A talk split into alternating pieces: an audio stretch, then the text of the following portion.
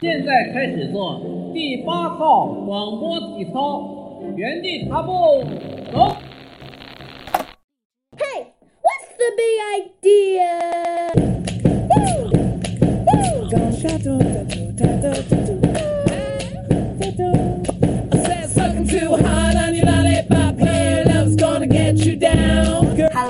大家好，欢迎收听我们这一期剑桥第八套广播体操。呵呵呵呵呵，是的，是的。如果现在你听到这一期的话，你就赚了，因为这一期是我们开播历史上以来极为极为特殊的一期。为什么说它特殊呢？细心的听众就可以发现了，哎，没错，到现在为止一直都是我一个人说话。为什么一直都是我可怜的一个人说话呢？你们就猜猜吧，就是这个。就是这个谷谷歌同学，他他他坑蒙拐骗跟人小姨子跑了他，就是因为他最近要考试嘛，所以我我我我这一周跟他说，我说哎呀，咱们得录音啦，咱们没节目啦，巴拉巴拉。巴拉，然后他直接跟我说，对不起，导演，我要考试，我要缺席两周的录音，那个嗯，如果你实在没有办法的话，我们的节目就开天窗吧。但是，但是呢，我觉得我本着一颗有，我是一个特别有责任心的少年，我就觉得开天窗这种事怎么可能允许它发生？所以我就跨越千里万里，找到了一个我们这个这个节目史上第一次代理主播，是我大学时候非常好的一个朋友。朋友，朋友，这一期你要叫什么呀？啊哈喽，大家好，我就是导演的朋友。呃，导演您想称呼我什么呀？哎呀，见到朋友太激动了，我清了一下嗓子。昨天我在跟朋友蕊的过程当中，朋友坚持说他要叫瓜子，所以这一期呢，他又叫瓜子好了。你要告诉听众你为什么要叫瓜子吗？呃，首先呢，听众们可以猜猜看为什么为什么要叫瓜子。不过呢，因为怎么说，我跟导演认识快掐指一算，应该快七年了，七年了，对吧？我我不知道啊，我昨我是那个昨天我才刚六岁啊，你怎么能认识我超过七年？在你还是受精卵的时候我就认识你了，是吧？好吧。然后我们是不是太十八禁了一点？啊，没关系哦。对了，这一期嘛，还有一个特殊的地方，就是我们这个代理主播他跟我是隔着千里万里，所以我们现在在进行一个你知道吗？远程录制节目。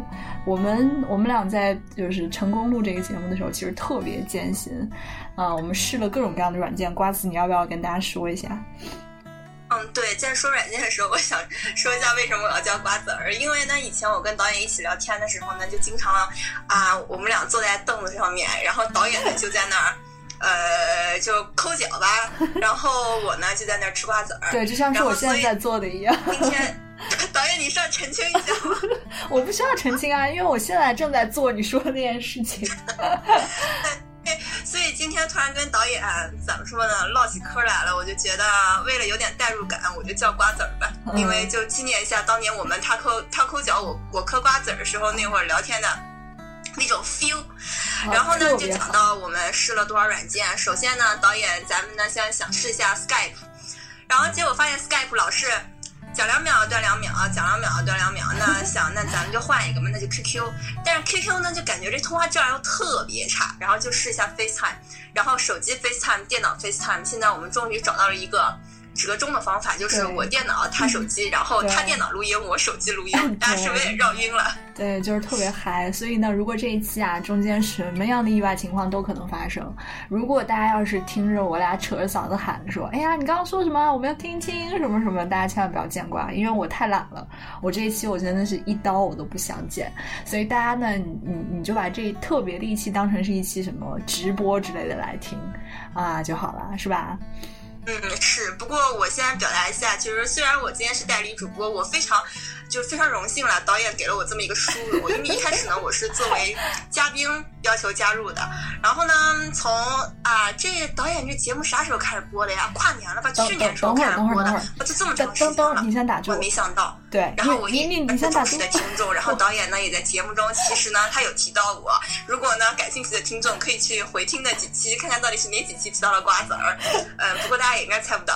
然后，所以其实我还是有点紧张。说实话，真的很紧张。不是，我刚刚跟你说了好几次，我说你先打住，你都没有听到。是这样子的，因为我呢，我跟他太熟了，所以我我们俩就特别害怕啊在讲的时候一不小心脱口而出对方的真实名字。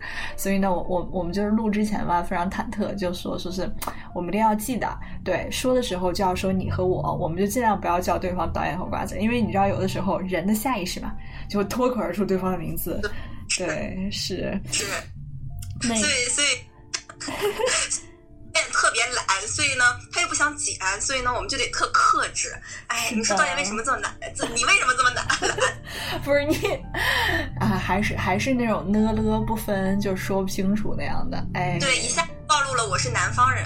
哎呦，对，哎，我发现这个 FaceTime 的噪音屏蔽还挺好的，就是对。我我在这边跟你说的时候，你的一些特别细小的反应，我这边都听不到。就比如说，要是笑一下或者怎么样，除非你说话，我这边可以听到。哈哈哈！可以听到吗？去。那咱进入正题吧。我觉得，嗯，对吧？喂喂，OK，又回来了。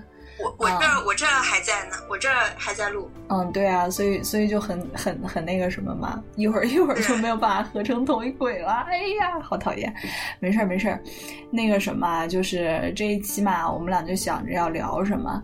刚开始的时候就跟大家介绍了，我这一期反正因为谷歌没在嘛，所以这一期也就是现在我们节目历史上第一次只只有女生在这个里面的一个节目。所以呢，我们俩可能就稍微会聊一些比较。这个就是平常跟男生啊也不太好聊，可能立场也不太一样的一个话题。哎呀，我觉得你应该是跟男生女生都通吃呀。对，都通都虽然是都通吃吧，但是你知道有一些话就跟你说的时候才会更加有感觉嘛，对吧？对，那个什么，所以这一期呢，我们就想了想聊聊点什么呢？我们就说，嗯，因为最近春暖花开嘛。呃，然后我们微信朋友圈里面也有越来越多的同学开始 PO 结婚照啊，乱七八糟。到了我们这，感觉突然一下，结婚的人晒照晒娃的人如雨后春笋般的涌现了出来。是呀，感觉一夜之间，特别是到了过年过节的时候，突然突然之间，对啊，突然之间就会啊特别多。所以我们这一期呢，就我们俩准备发散的跟大家聊一下这个。结婚跟结婚有关的吧，就就呃主题就是什么结婚不结婚，类似这样子的，嗯。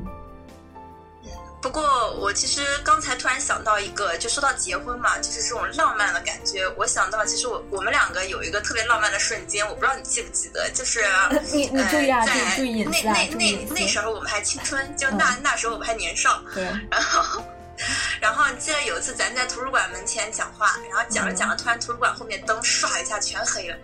哦，还有还有这么不记得事呢，我真不记得了。哎呀，太搞笑！你说这个我不记得，我倒是记得咱们图书馆后头有一个湖，然后有一次下雨的时候是啊什么？前头的湖，门口的湖对吧？对啊，图书馆不是后面有一个湖吗？好。对啊，然后那个湖就是，呃，我记得有一次下雨的时候，就去那个湖，好像我在湖边坐了一会儿，但是跟谁呢？我有点想不起来了。哈哈哈哈哈！我记得那天是下雨，你是跟我。哦，我是跟你啊！哎呀，好失望啊！我竟然是跟你。那咱们两个之间这么浪漫的一个情景，你竟然记不得了，我真是太伤心了。哎，那那天为什么图书馆灯突然就全灭了呀？因为他九点半关关门了呀。哦，哎，他这么绝情啊！这九点半准时把灯全灭了呀。对，所以感觉就就是就是那种浮游于天地之间，是这种感觉，是就是这种感觉，就是超级浪漫。就是呃，如果以后有听众朋友们想要这种浪漫的时刻，可以考虑图书馆。哎呀。嗯，你刚才说什么？这信号不太好，没录进去。你还记不记得那天为什么我们学习学到那么晚呢？我记得我大学的时候好像很少有晚上学习学到那么晚的时候，哎。应该你不是，你是陪我去发报纸？你记得那会儿我要发报纸的对吧？我哦，对，你要发报纸这个我有点印象。对。啊，有这么一回事儿。是我已经知道你已经回忆不起来了，所以我已经打算打住这个话题，我们还是聊结婚吧。你那个发报纸那个事儿，我倒是记得，也是比较久远以前的事儿。就是咱俩都没啥，没啥，没啥，那叫啥？那个叫啥？叫什么美好的回忆，对吧？然后我我，那你记得你以前说我是喷壶吗？啊，我当然记得了。咱俩的回忆就剩点这个，都没什么浪漫的。哎我天！哎呀，我跟瓜子儿的友情体现在哪些地方呢？就是刚开始的时候吧，看他挺不顺眼的。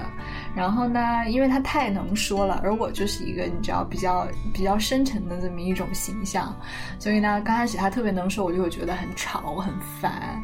啊，直到有一次，我记得是我们一起出去实，我们一起出去实习的时候吧。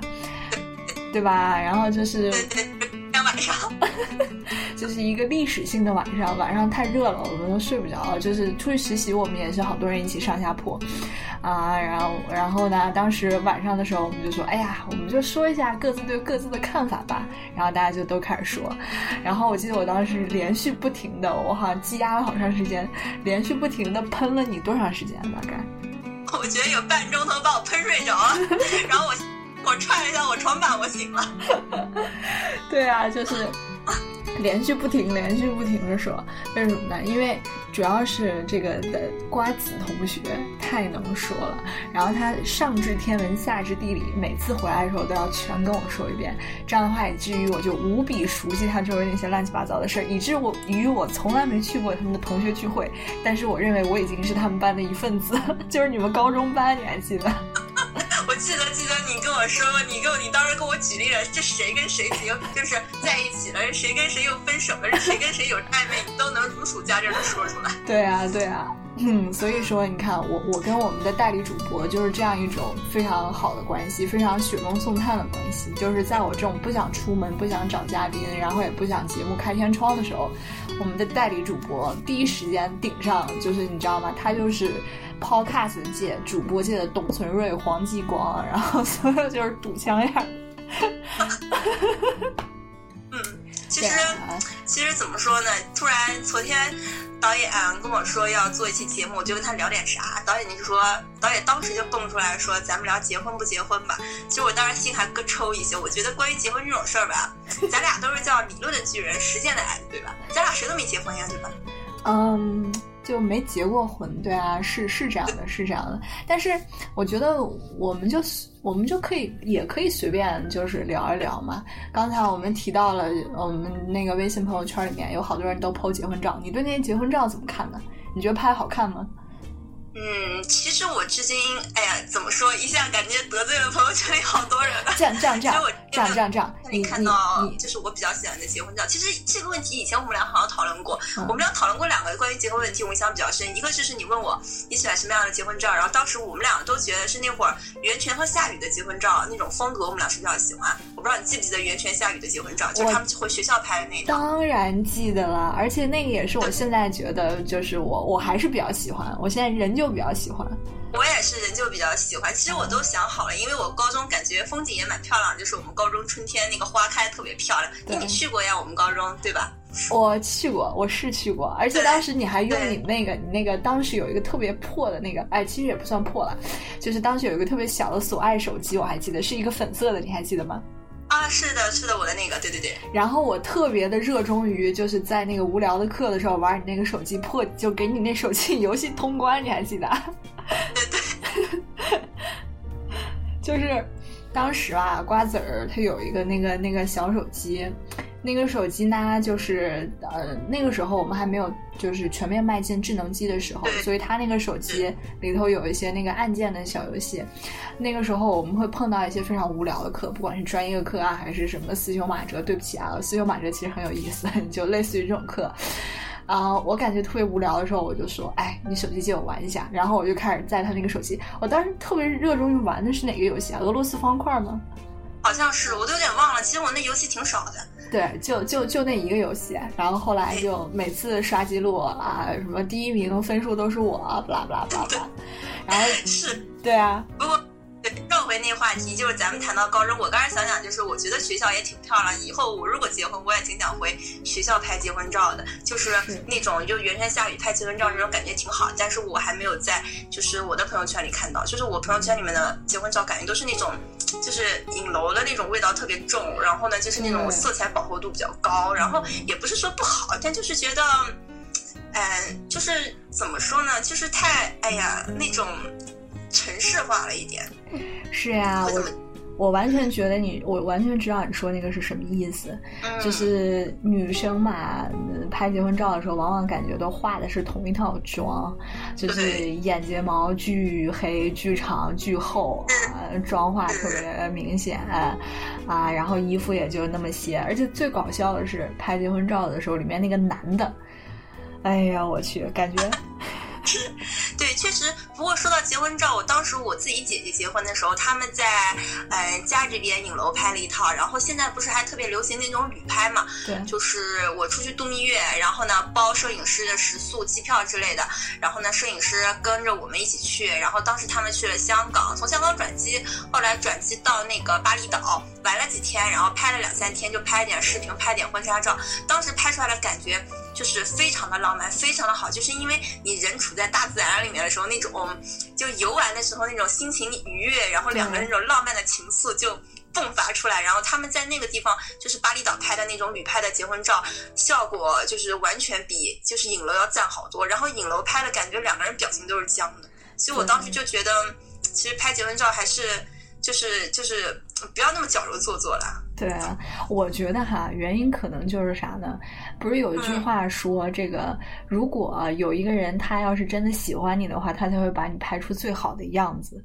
就是有这句话为什么是这么说的呢？就是一个人真正喜欢你的时候，就说明他知道你最好的样子是什么样，而且关键是你也在他面前可以放松，这样拍出来的表情也不会特别奇怪。所以我这就是为什么我觉得有一些在结婚照里头，那些男生看上去表情特别僵硬。其实就是还没有完全放松下来，像你刚才说的那种旅行结婚呐，大家旅行的时候拍，可能就是平常吃住玩都在一起，然后熟了，那这样的话更容易放松下来，拍出来好像也感觉更有灵气一些。对，我刚才还想讲，就是我们除了讨论过婚纱照的问题，我记得有一次在上学的路上，然后在上课吧，忘了是什么课了，咱走在路上，你突然问了我一句：“富二代。”就你嫁不嫁富二代？哦，刚才你第一句第一次说的时候，那个什么，可能因为信号不好，直接被逼掉了。就是因为，因为我这边，我我再跟大家说一下，我现在跟瓜子儿我们之间是个什么状态啊？我这个手机开着 FaceTime，然后呢，他呢是电脑开着 FaceTime，所以就相当于我的手机上有一张他大脸，但是呢，他他的手他的手机上呢是看不到我的。我就发现 FaceTime 吧，它录音的时候有一个特点。就是它会过滤掉一些特别高频的声音，就导致了虽然我现在在这边画面上可以看到瓜子在那边笑啊，或者是干什么，但是这边，对啊，我先好奇怪，就是我现在只能我我我能看到我我有一张就是跟一寸照片类似的那种大头照，然后但是我只能看到导演偶尔伸出来了一只手 跟我打招呼。对，因为我手机是平放在桌上的嘛，所以有一些那种。特别高频的声音就被那个 FaceTime 过滤掉了，所以呢，其实我还挺同情这这一期的听众。不过我考虑到我们最近节目嘛，收听量也下滑了，就是也没有什么人听，所以就哎随便录录啦，玩玩啦都无所谓啊，对吧？对，对，就我们就闲聊嘛，然后嗯，反正各位听众也就呃当背景音听听就挺好的。是，就刚才在说到刚才那个。被逼掉的那句话，你就说我当时问你，我说要是有富二代追你，你答不答应？是是这个吗？对对。我不知道你记不记得，但是印象印象蛮深的。然后当时你好像要我回答，就是嫁和不嫁，就是是非这样，就是没有什么选择。然后我当时想了半天，说了句不嫁。然后当时你说了半，你想了半天说嗯，我也不嫁。然后因为当时我们后来还讨论，其实这件事儿还就是因为怎么说呢，就是属于呃分情况讨论嘛。你就说即使是富二代，也分那种好的富二代，不好的富二代，对吧？然后后来，但是如果你非得说。呃，说一个比较确定的命题的话，就会觉得其实门当户对还是蛮重要的。嗯，我竟然还问过你这么中二的问题。对，你问二问，其实我觉得我是看着你成长的。哦，真的吗？哎呀，这种这种感长呗 什么呀？你刚刚说又没录进来，这种感性的话我们就不要在节目里面说了，对吧？我们的节目呢，就是以这个高端、深度、有深度、大气、上档次，你知道作为立足点的。我们并不是想卖太多的隐私，这样子。对，啊、其实我我还觉得，我后来现在想想，以前咱们还真讨论过很多很深刻的问题，可是那会儿咱们还就是不知道有呃 podcast 这么好的东西。是啊，我记得当时咱们俩一直说，咱们学咱们那会儿学校不是展开过什么配音比赛嘛？然后当时对对对对啊，当时咱们俩就说着说，哎呀，我们时候组个队一块儿去参加配音，啊，说说也就是说说而已，到最后也没去，哎。哎，这这这一一晃就这么多年过去了，哎，好了，先不说这个了，就说再再说那个，婚吧。对，结婚那个，刚刚你说富二代的那个，其实我觉得吧，就是好像现在，嗯，结婚跟谁结这个事儿，好像慢慢已经变成了一种，你知道，就是大家的共识，就是结婚和谈恋爱是不一样的。结婚的时候呢，你不单单是要跟这个人结婚，你还要跟他背后的家庭，然后他的资源、他的社会关系，整体整体的结婚。然后谈恋爱呢就不一样了，你要是开心的话，你就可以谈；不开心的话，你就可以不谈了。你你你你是怎么看的呀？对于这个问题？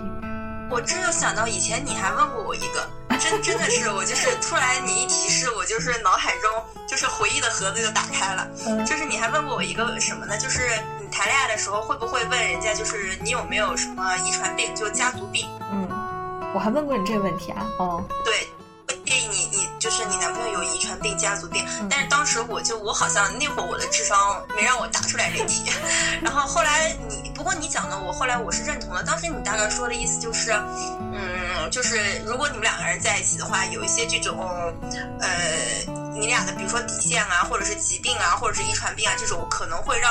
就是，尤其是让你恋爱谈的比较深深刻一点了，你要谈到结婚那个地步了，就这种东西一定要讲出来的。嗯而且，如果是我们在恋爱之前就，比如说，就比如说以后，呃，如果我谈了一个男朋友，他特别想要小孩，但但是我没有办法生小孩子的话，就是属于呃早点讲的话，能避免更多的伤害。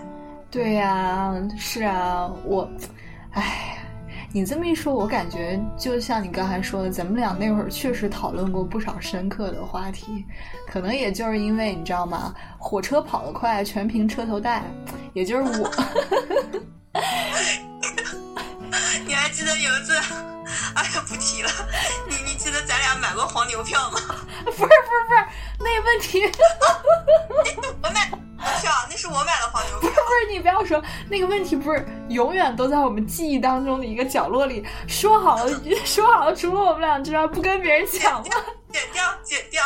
反正我其实呃一下一下一下就说漏嘴了，但是我想说的就是，呃、导演一直是我智商的标杆，我一直是把他智商就是 lower 的那个 IQ of the whole history 啊，不是，哎呦，我我英文没说好怎么办？没事儿，反正我也不会剪。是我拉小姐的智商，那是我干的。但是我觉得我们那天唱 K 唱的还是非常开心的呀，你忘了吗？别说了，好汉不提当年勇啊！哎呀，我去！哎呀，说得太开太高兴了。说说回来，然后反正我就是觉得，因为我我很小之前看过电视剧，我不知道你有没有看过，叫《新结婚时代》，刘若英里面还有梅婷。嗯，我我只看过不要跟陌生人说话。然后。我记不得是谁说的了，就是就那里面还有什么姐弟恋，也有那种就是城市的女的跟就是农村出来的那种很上进的青年结婚的那种，然后就是那种婆媳之间的矛盾，就是其实当时那那是部很写实的电视电视剧，但我有点忘了具体的剧情。那里面有一句话就是，呃，你俩结婚还是你是跟他社会关系的总和结婚？对对，确实是这样。对，唉，哎呀，想想也真是的。我我真觉得我是一个有特别年轻心态的人，到现在我都觉得我是一个你知道一一个自由的灵魂。对，我也我也是。对啊，但是有的时候吧，你就说想到结婚这个事儿，我就觉得我似乎我要是就是去结婚或者是选择领证以后，我的生活轨迹从此就要发生变化了。啊，然后呃，每次看着，比如说偶尔看一个朋友圈或者谁谁谁告诉我说，哎，你知道吗？我们那个哪个同学又结婚啦，巴拉巴拉巴拉，我心里就会觉得，我就会觉得，哦，他真的做好准备了吗？他真的做好准备面对这一切了吗？他真的会负责吗？我就会有这样的疑问。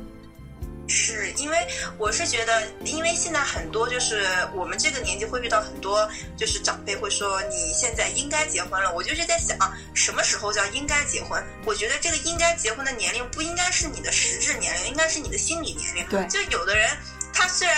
三十了，但是他可能心态太年轻了，就像个十八岁的人一样，他还没有准备好去承担这个责任，所以从他的心理年龄讲，他不应该结婚的。其实，然后但是周围的大爷大妈就会觉得，哎呀，你三十了，你应该结婚了，但其实人家还没有做好准备，所以我觉得有时候。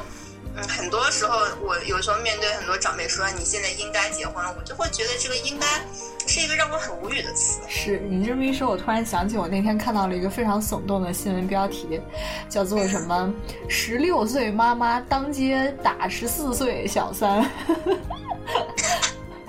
我们这种这种上个世纪的，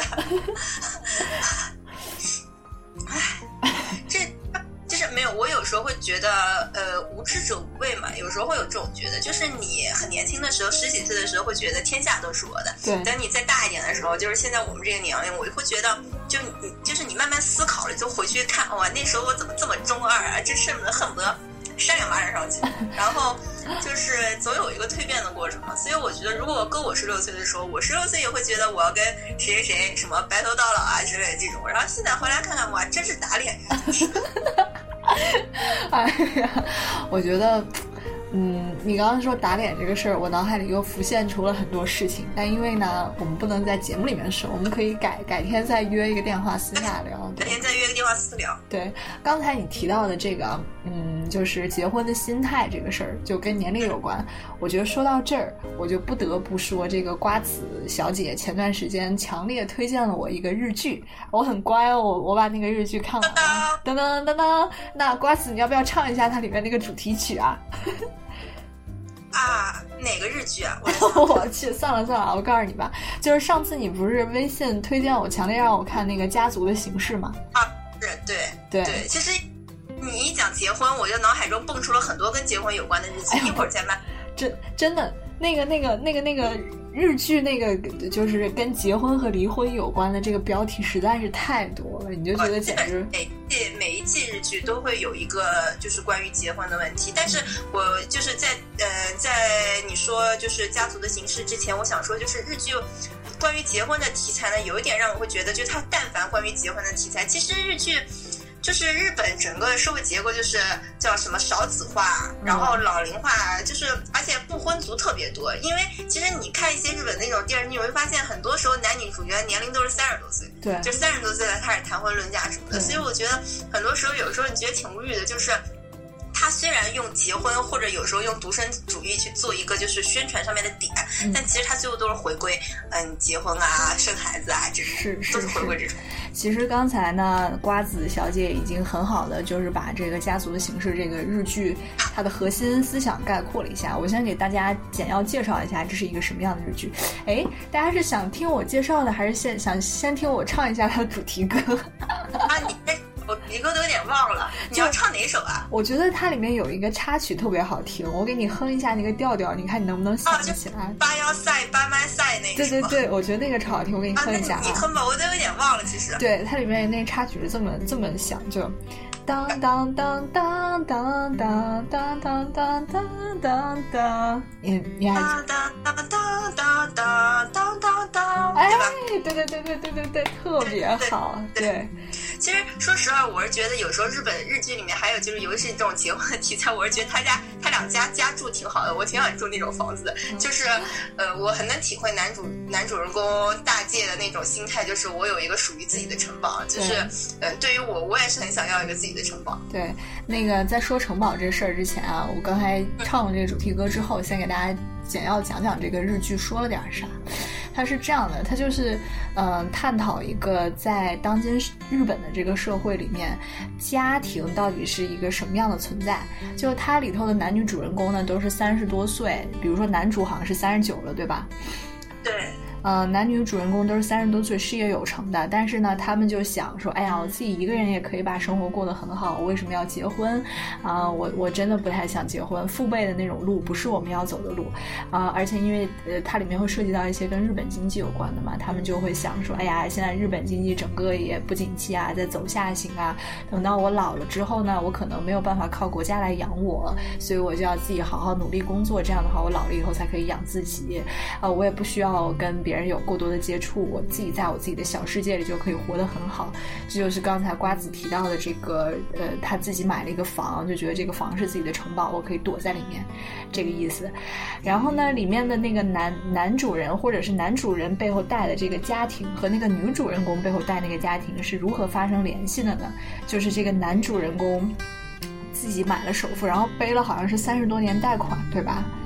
嗯，买了一个房，这个房刚好跟这个女主人公是上下楼的关系，所以他们因为做了邻居，呃，两个本来这个职业不太一样的，呃，生活轨迹也没有什么相交的这个人呢，他们就呃有了这种联系，包括双方的父母啊也会有联系啊什么的，差不多就是这么一个剧。对。嗯，呃，然后在这个剧里面嘛，就看的时候有时候会觉得特别五味杂陈的。他在里面会探讨很多这种上了年纪，呃，有自己独立生活的人不愿意结婚是一个什么样的心态，然后以及这个，呃，爱情和婚姻之间他俩到底是一个什么样的关系，像像这种命题。嗯，是，而且其实我是觉得，呃，因为当时这部剧刚播的时候，尤其是第一集、第二集里面有很多关于独身主义的描述，其实是当时微博上就会有人，就是很多那种微博的公众号就会截图，然后推广这部剧，然后反正我我们网友中间也有很多那种。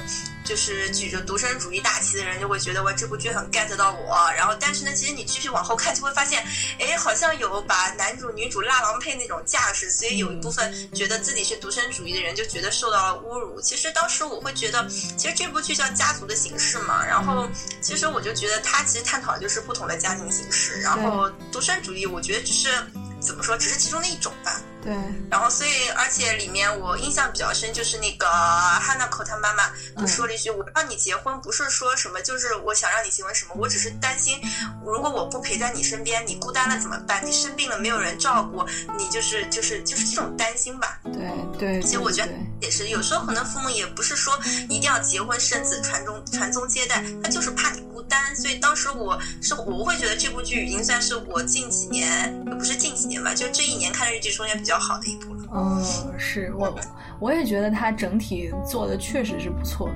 然后你刚才说到这个孤单不孤单的事儿，我觉得很多日剧里面啊，或者是当下的很多讨论里面，也会讨论一个议题，就是有关于成年人的寂寞。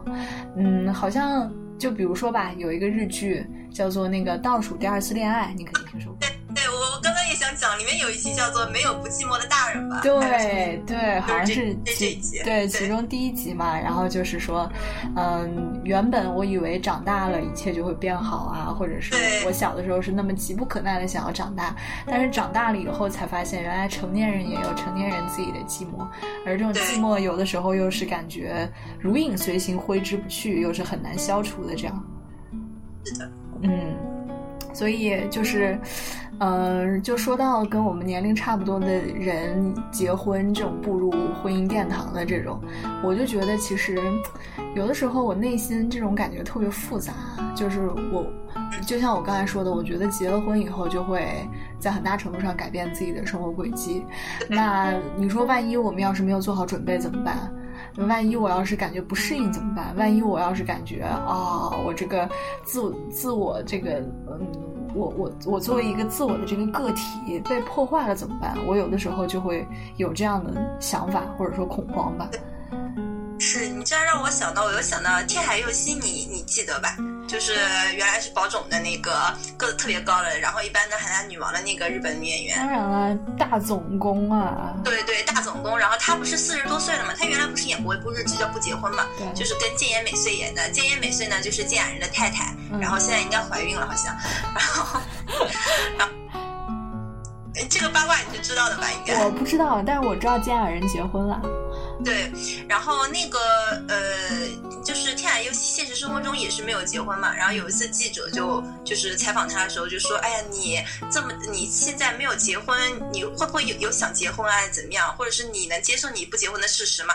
然后天海佑希就说了一句：“我能接受啊，我不想结婚，因为我不习惯家里有人。”然后当时很多人都说：“哇，这句话好酷啊！”然后就是会觉得以后。如果被长辈问到你为什么还不结婚，你可以甩这句“我不习惯家里有人”。就是有的人习惯独处了，就是会觉得我自己家里我怎么生活，我自己很自在。然后突然有一个人进来，因为你说结婚的话，呃，除了你就是事业上有可能会有妥协啊，然后你呃还有更多是生活习惯上你要妥协，什么洗袜子啦这种东西，什么做家务啦，有很多这种琐碎的事是你自己可能能处理好，但是你跟人。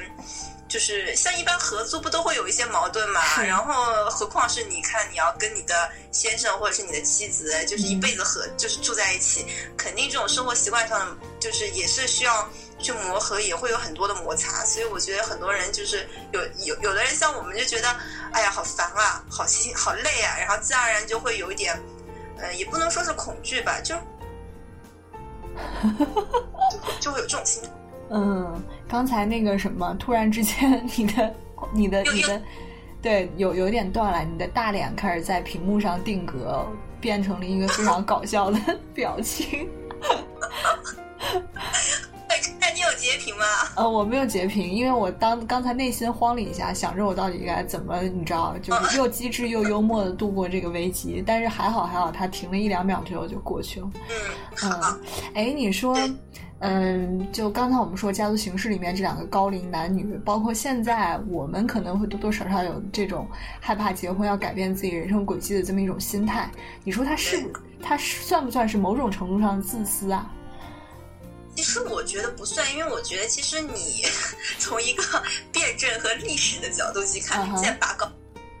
然后，但是我是觉得，就是有一些必然性吧。就是我们现在的时代跟过去其实不一样了。像你，我们父母那个年代，其实还是我是觉得生活是很简单的。比如说他们那会儿工作，比如说包分配啊这种。对。然后就是属于你一步一步一步一步按部就班，就是很多人都是这么按部就班走。但是我们现在，呃，接触到的信息很多，就是我们生活在这个时代，就是 这个呃什么通过网络啊，就各种方式啊，你就是全球都联通。起来了嘛？所以我觉得本来处在这个社会，我们可能就，嗯，会对这种事情思考的会比较多，因为就是属于你生活的可能性多了，所以你就不会把你的生活局限于啊，我大学毕业谈工作，工作了谈恋爱，结婚生子，就是你就不会局限于这么多，反而很多，嗯，我觉得年轻人会寻求更多，嗯，就是自我的觉醒，不能算是太自私了吧。就是我是这么觉得，哎，我特别喜欢你说的“自我的觉醒”这几个字，我觉得，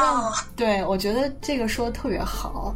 嗯，有一部对有一部分原因是认识到自我，其实还有一个原因跟你这个自我的觉醒很像，就是可能在以前的社会吧，或者封建社会再往前，或者是我们再往前个十几年、二三十年，那个时候你会感觉结婚很多时候还是要给自己找一个，你知道，有点类似于垫背的那种，给自己找一个。搭档。啊，就是对对对。对，两个人搭伙过日子嘛，一个人挣钱可能没那么多，然后或者是特别是一些女性，可能在结婚里面，婚姻里头的地位就是我就是出力，然后男的出钱这样子，但是随着现在呢，这个。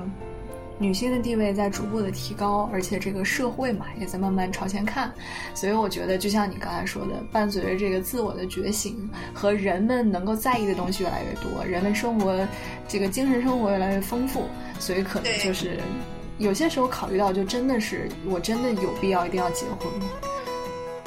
对，是，就是我，呃，因为我记得我还认识一个，呃，不过我觉得他应该不会听这个节目了。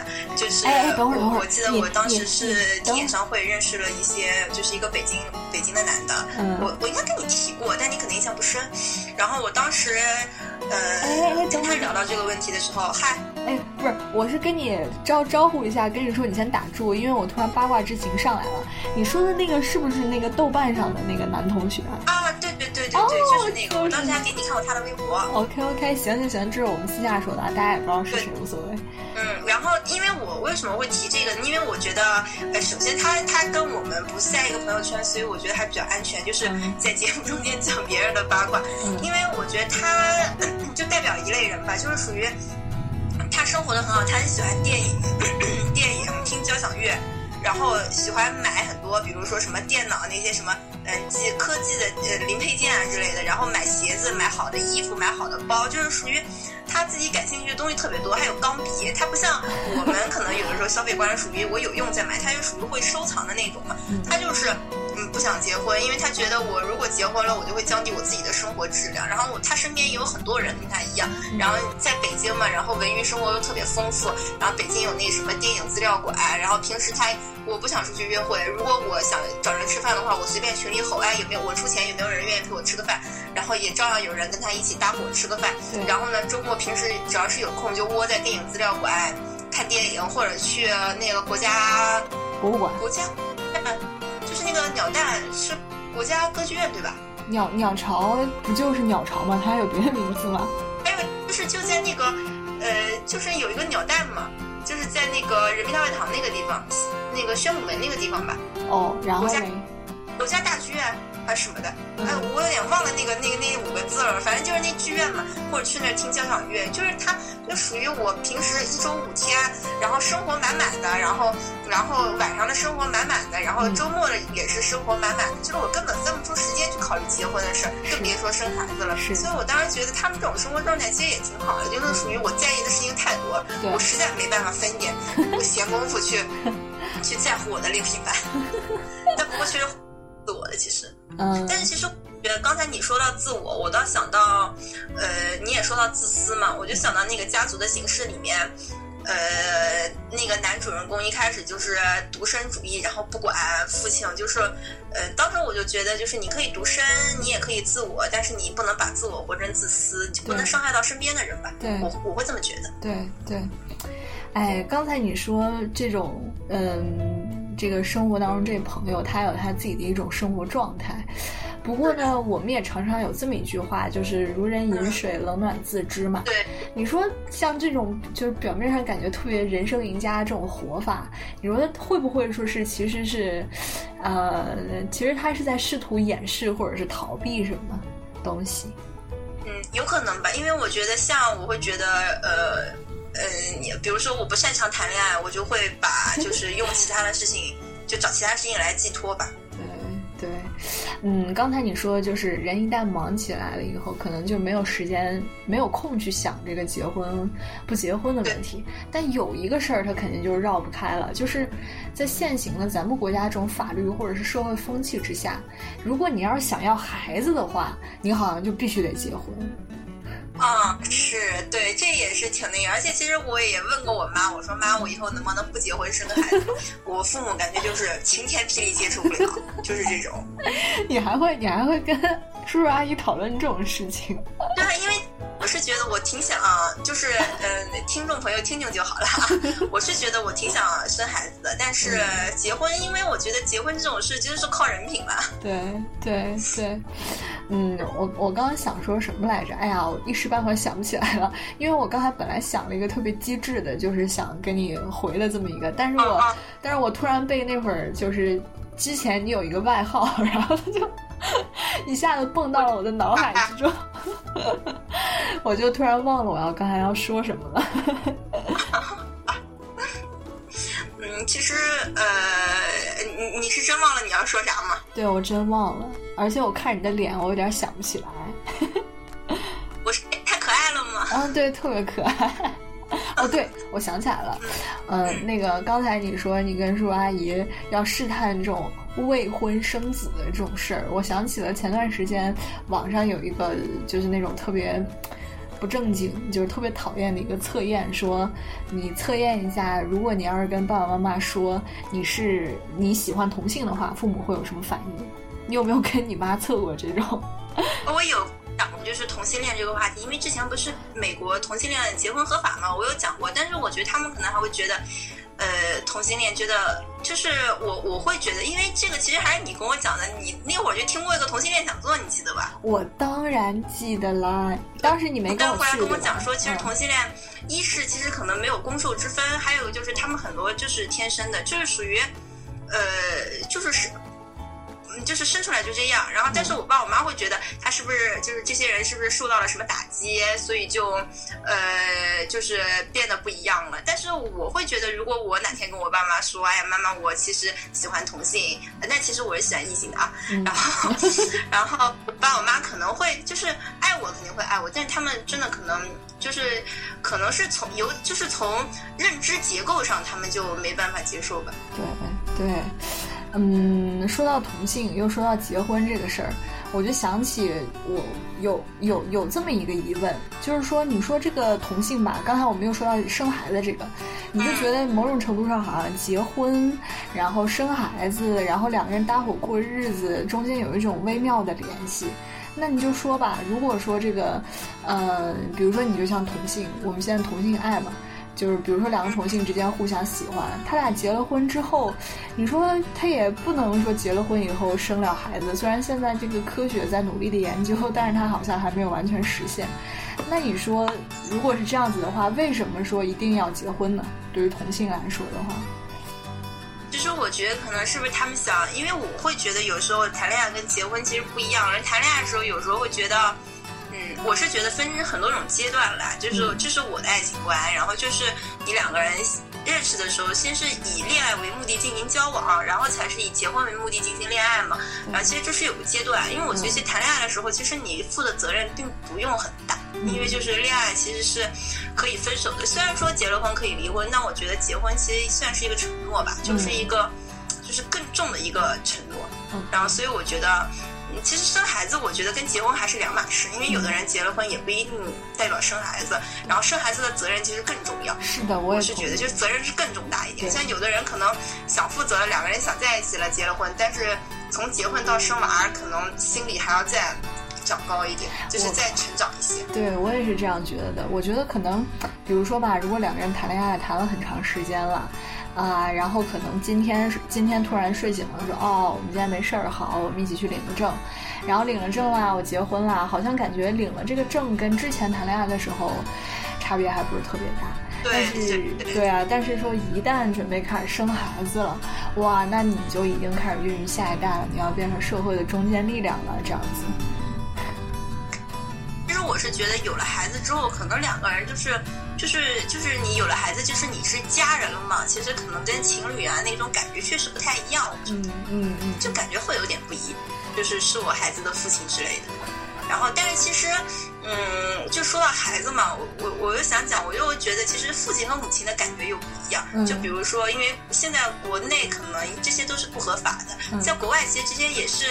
呃，有很多讨论的嘛，就是代孕妈妈，还有国国外有那种捐精的公司，就是其实对于很多男的来讲，我去呃捐个精，其实跟女的代孕感受差别是很大的，就是我觉得每次嗯。就是非常大，因为比如说你捐了精之后，你的精子被很世界上很多女性用了，你可能会有七八个孩子，但是对于这个捐精的男士而言，他其实没有任何当父亲的感觉。是是的是的是的，比如说吧，你就像女生要是去当代孕妈妈的话，她花费的时间成本啊，这些精力呀，包括自己因为激素的改变而导致一些情绪上的变化。生生理上的变化啊，等等等等，这些它就跟这个捐精的难度、难易程度没办法比了，你知道吗？对，对，是这样的。所以我觉得，其实，所以我我会觉得，就是有时候，其实生孩子，呃，其实真的是因为生孩子，就是其实这样又讲到男女的问题了。我又觉得，就是因为构造上的问题，会导致本来就是在就是就是婚姻里面，其实我觉得两个人可能确实不容易那么平等，是因为就是牵扯到一个生孩子的问题。对对，确实是这样，而且就是感受。有很多女的生了孩子，你就完全会转变成一个母亲的角色。对，而且我觉得爱的端口是向下的，因为比如说你，我觉得以后我有孩子，如果我我的先生我我的孩子同时遇到危险，我可能下意识的会去救我的孩子。真的这样吗？就是就是母性嘛。哎呀，说不定还真的有可能是这样。嗯。对啊。哦，然后但是我会觉得。嗯也有很多，我现实生活中也遇到一些人，就是属于你有了孩子，然后。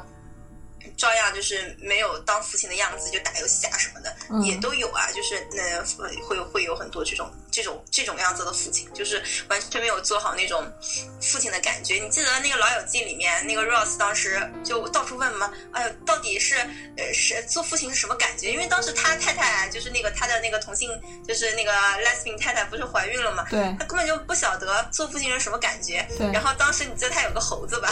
对，那个 Matthew Matthew 对。然后那个猴子有一次进了医院，然后呢醒来之后握住了 Rose 的手，就是那个小手指握住了 Rose 的手的时候，Rose 突然感觉哇，这就是做父亲的感觉。对，所以我会觉得确实是因为就是包括我自己姐姐怀孕的时候也是，我姐姐一直有做母亲的感觉，然后我姐夫是一直到等孩子生下来了才会有做父亲的感觉。是，所以有的人就会说，在婚姻里面，因为这个女的要生孩子，所以好像感觉。就是结婚这件事情，呃，尤其是对那种比如说自己可以完全负担自己生活的女性，或者是可以让自己生活过得很精彩的女性来说，结婚生孩子好像是一一项比较亏损的买卖。这种感觉，因为你要是生孩子的话，你怀孕的时候吧，激素改变了，你整个的这个呃生理就会改变，也会带动你情绪上的一些变化，而且你到时候还要生孩子，要离开工作一段时间，然后包括你要休产假等等等等等等等，所以呢，可能会因为生孩子而减少一些在职场上的机会。但是男的就不一样了呀，男的可能就是一次性播种机啊，而且他来他来了以后，对啊，他播一下种，然后之后。那他就可以自己该干什么干什么，他他的他的身体他的情绪也不不完全不会受到这种将近长达一年的这种周期的影响。对，所以现在国外不是有一些就是属于呃男的也放产假嘛，就是像那个 Facebook 就是那个。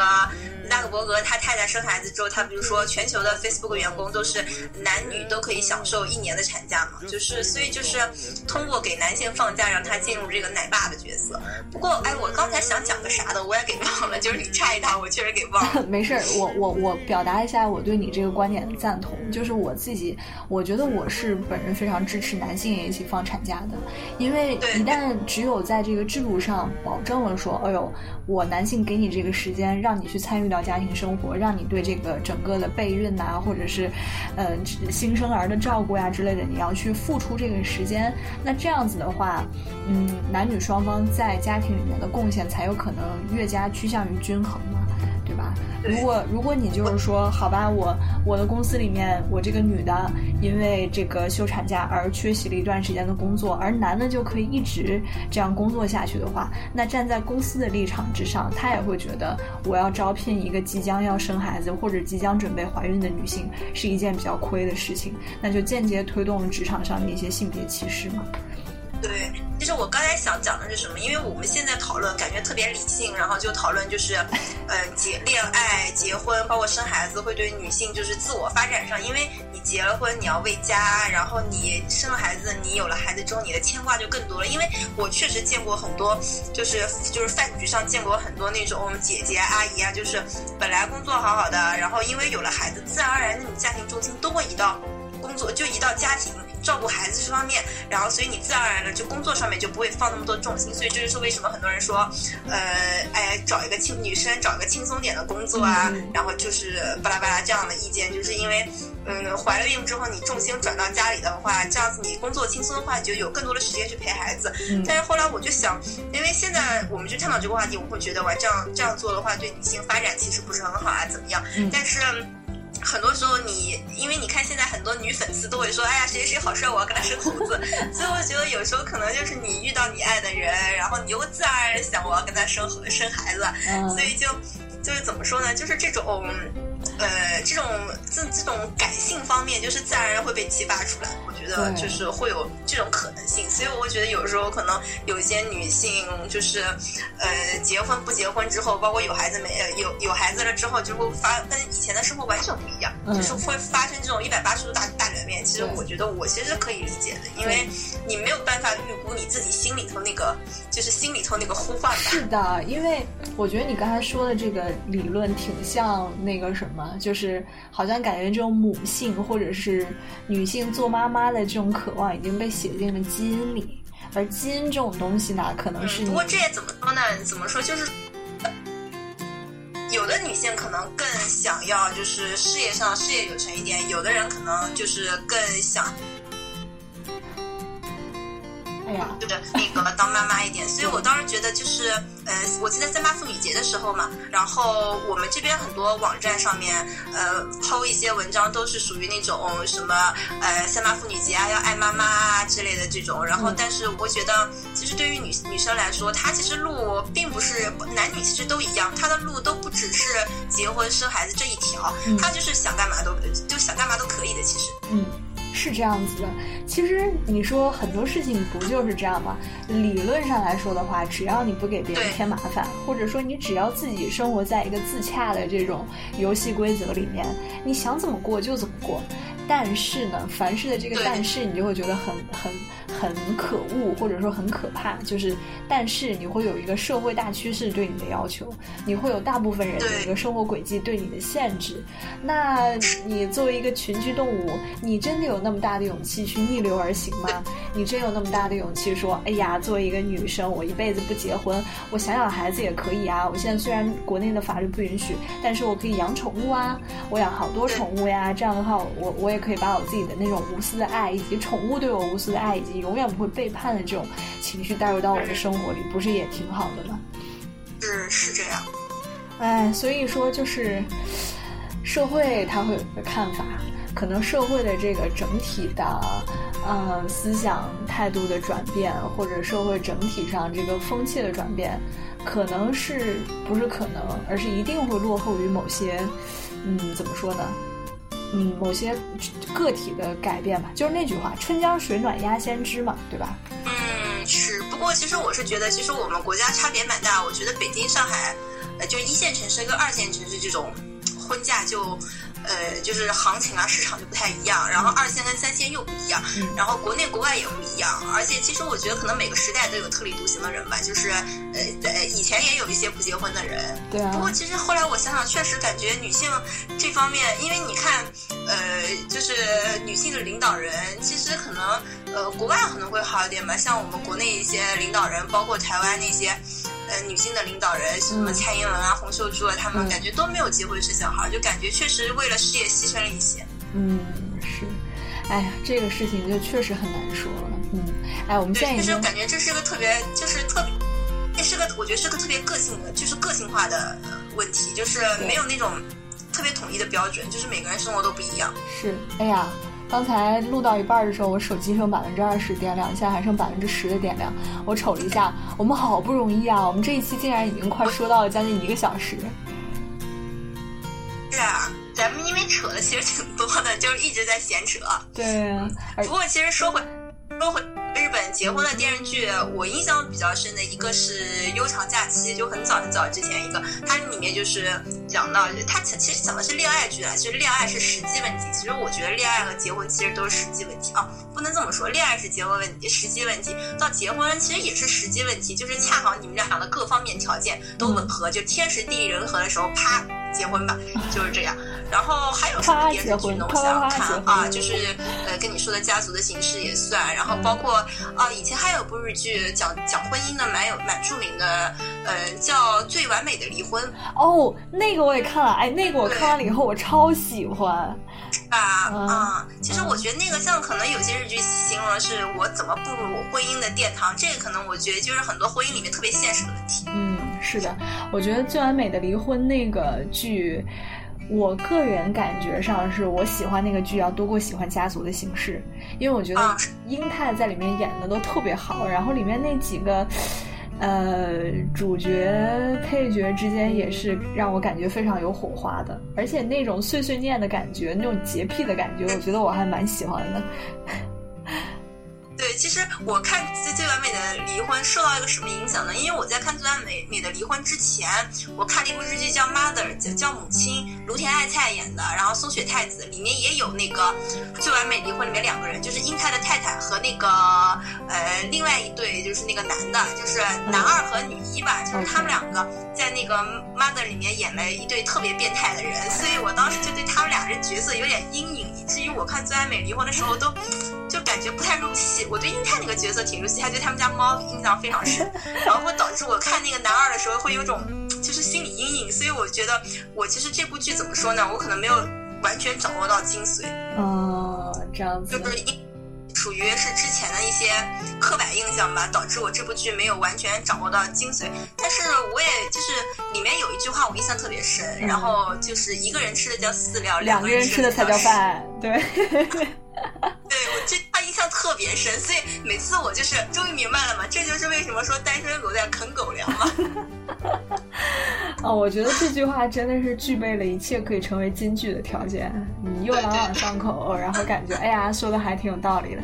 哎，这么一说的话，我觉得我这一期的片尾曲我都想好了，我们就放那个最完美的离婚那个片尾曲怎么样？我觉得很好听。啊，那个那个那个桑田佳佑，我很喜欢那个那个歌手，是那首歌叫《阴阳》啊。对对，叫《阴阳》，我觉得那首歌我特别喜欢。对对对，那那歌真的挺好的。呃，松田佳佑他还有一个组合叫南天群星，我也非常喜欢这个组合。什么？在在这两年，你居然已经开始追星了呀？嗯，有，确实会，就是会，呃，其实也还好了。我是一个理性的粉丝，因为其实那个那个那个组合，他算是就桑田佳佑这个人，算是中国人民的老朋友了。嗯，就是他写了很多歌，都已经被翻，就是就是就是汉化了。嗯，包括张学友很多都是汉化他的歌。嗯，张悬吗？有有没有那首？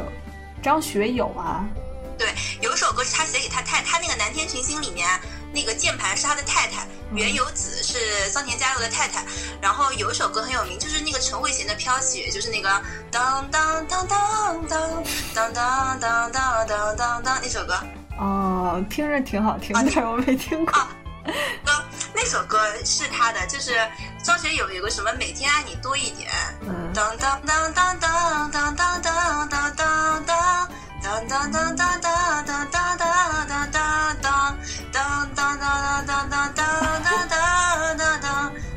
嗯，然后呢？然后呢？对，然后这个这也是他写的，那首歌叫《盛夏的果实》。哦。对，不是莫文蔚那首，然后就是蓝天群星那个叫《盛夏的果实》，然后呃张学友翻成就是那个什么每天爱你多一点，就是他是一个非常有魅力的大叔。是，哎，我觉得那个就是那个最完美的离婚，他那个最后每一集结束的时候，后面配着阴阳那首歌上演的那个叫什么？反正就最后结束的时候拍那个也特别有意思。是的，是的，是挺有意思的。像，所以我觉得有时候日剧还有一个就是它其实很多歌是特别好听，然后它的 BGM 是特别特别的，就是配合剧情。对。然后像还有什么讲结婚，其实《昼颜》也算是讲结婚的，就是那个出轨神剧嘛。其实它三观特别正，嗯，就是讲婚姻里面这种，婚姻里面这种，婚姻里面这种，就是你一旦签订了这个婚姻的契约，你就不应该去喜欢别人。我刚刚是不是在那个画面里头看到阿姨推门进来了？招招手让他出去，我怕他一会儿又喊：“哎呀，你怎么不吃苹果呀？来吃个苹果吧！赶紧把这苹果吃了呀！我洗碗呢。”就是这。一会儿一会儿咱们节目结束了以后，一定要跟阿姨带去我的问候哦。好，一定一定。然后今天其实是我妈妈生日。哎，真的？啊？那我得祝阿姨生日快乐。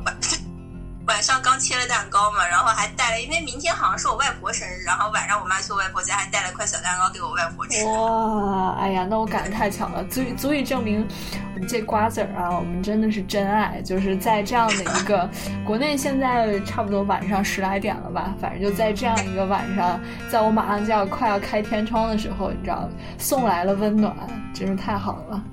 其实我是挺开心的，就是能跟，就是就是能参与到这个节目，真是非常开心，就感觉我参与了一个这么火的广播节目，我感觉大 V 了。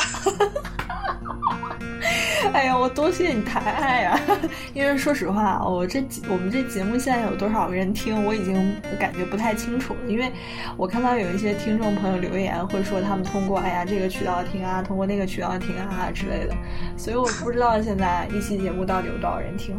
哎，对了，那个我看这期节目时间差不多了，之前作为我们这个节目史上首任代理主播，你要不要总结一下我们这一期说点啥？idol。嗯，其实我其实我总结能力不是很强，因为以前我们一起做一些 project 的时候，都是我属于我我用技术活，然后总结性的那种 PPT 啊 presentation 啊，都是导演导演去做。然后简单总结，我觉得我们这一期发散了，就是其实还爆了一点料，就爆了点我们以前的事情。然后 但是也还好，无伤大雅。结婚的问题，然后就是从结婚发散了很多吧。然后，嗯，结婚意味着什么？什么样可以结婚？结婚结婚对女性来说牺牲了什么？或者是会对你的生活有什么影响？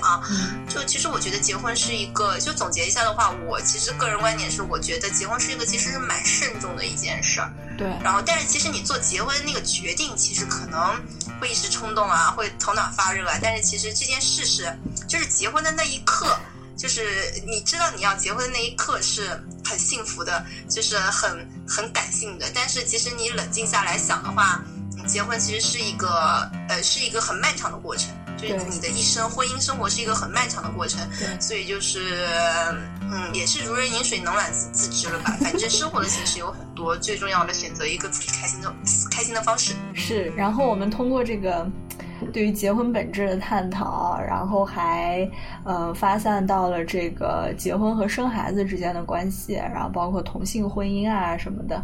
反正想到哪儿说到哪儿，希望大家也就是觉得从这一期里面能够。能够想到一些东西吧，虽然这个有我我一直在节目里面说说，哎呀，我们这个节目我希望是能够给满十八岁的人听的，然后还有特别执着的听众特意在那个微信公众号里面给我们留言说，你知道吗？其实我没有满十八岁哦，我不知道这个挑衅的意义何在，但是。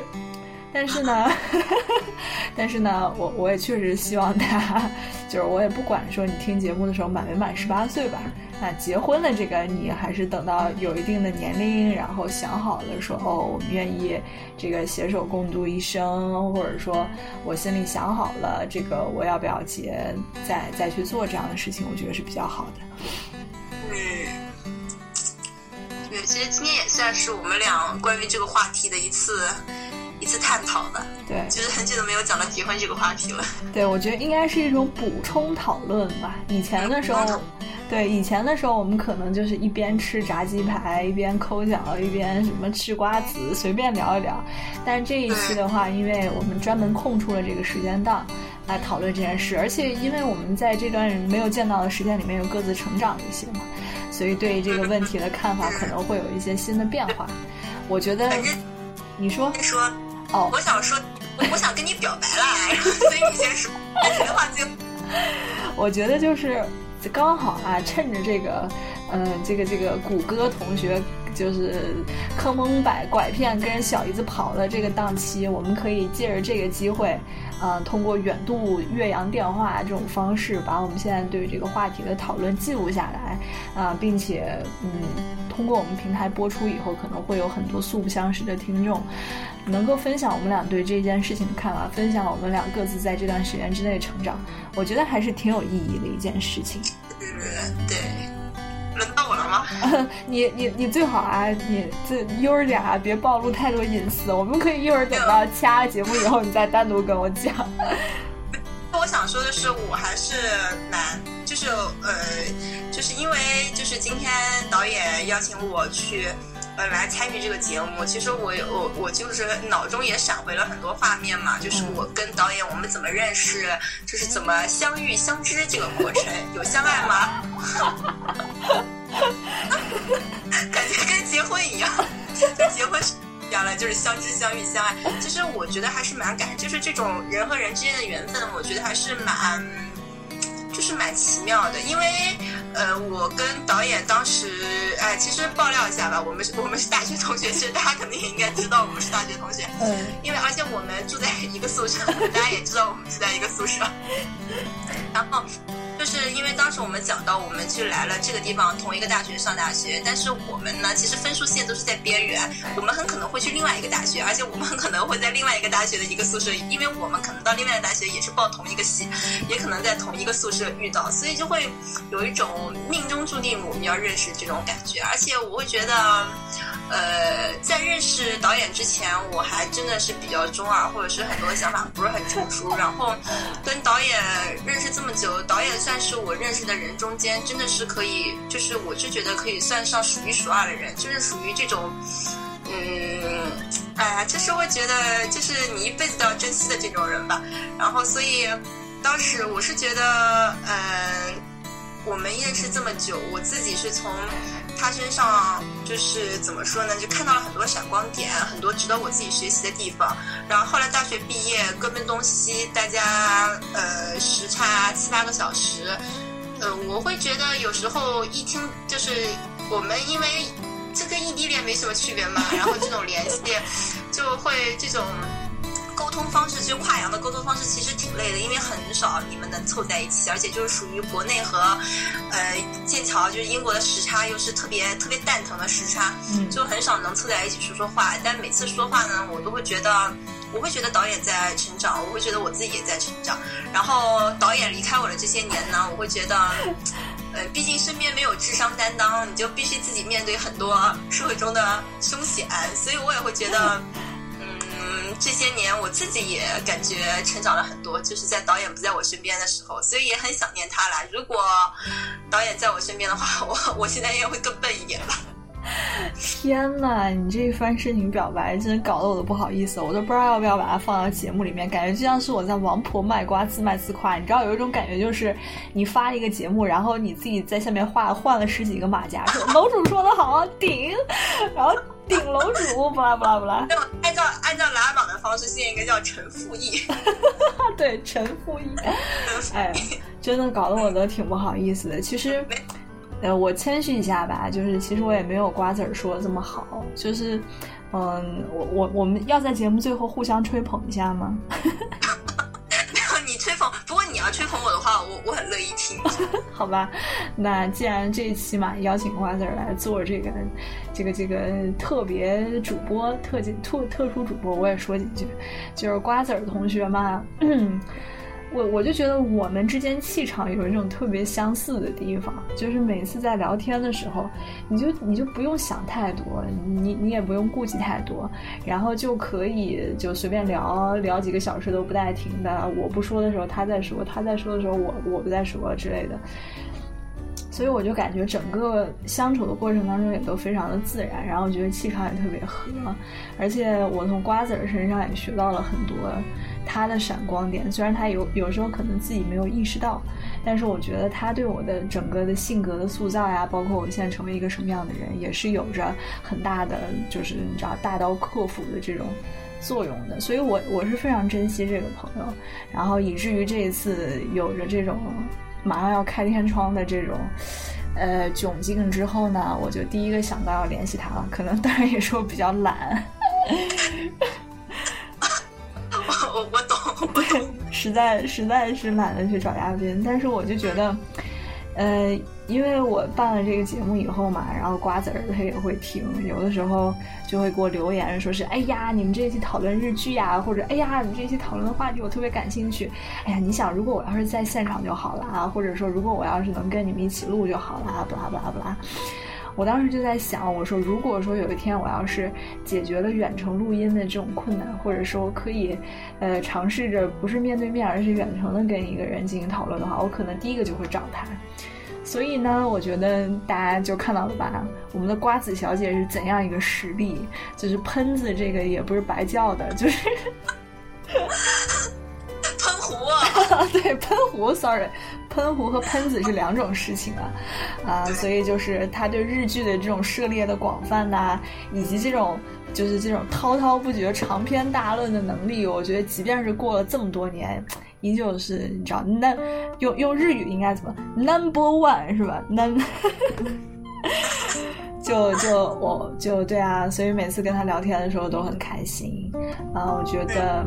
这这这也是一个特别好的机会。然后，如果说那个在电波里面收到收听到这一期的这些听众朋友们，我想刚才瓜子说到了“缘分”的这个词，我想也是因为我们俩跟听这个节目的观众也都比较有缘吧。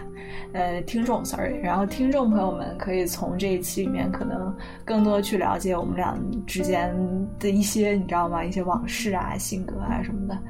而我们也很乐于。把这一段感情，我操，就越说，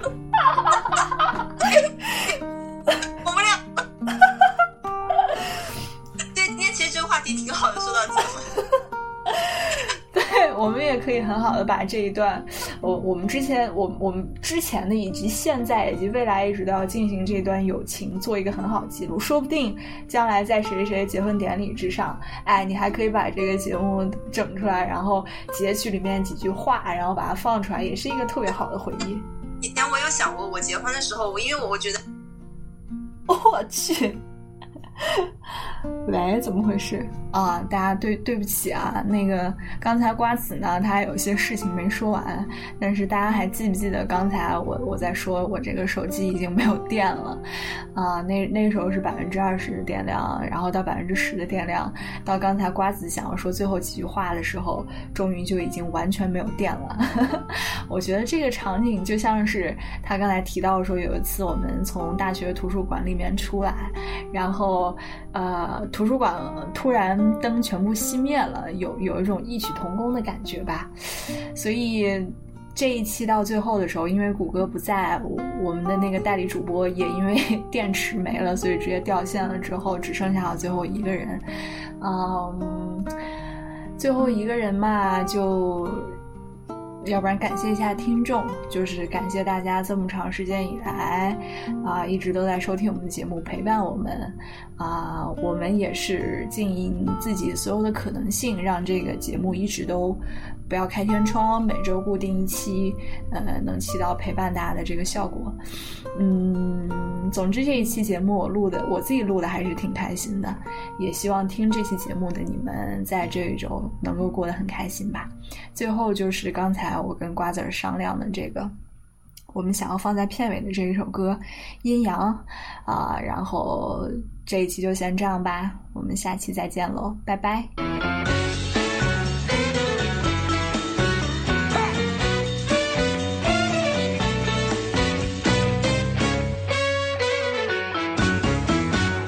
男の人生は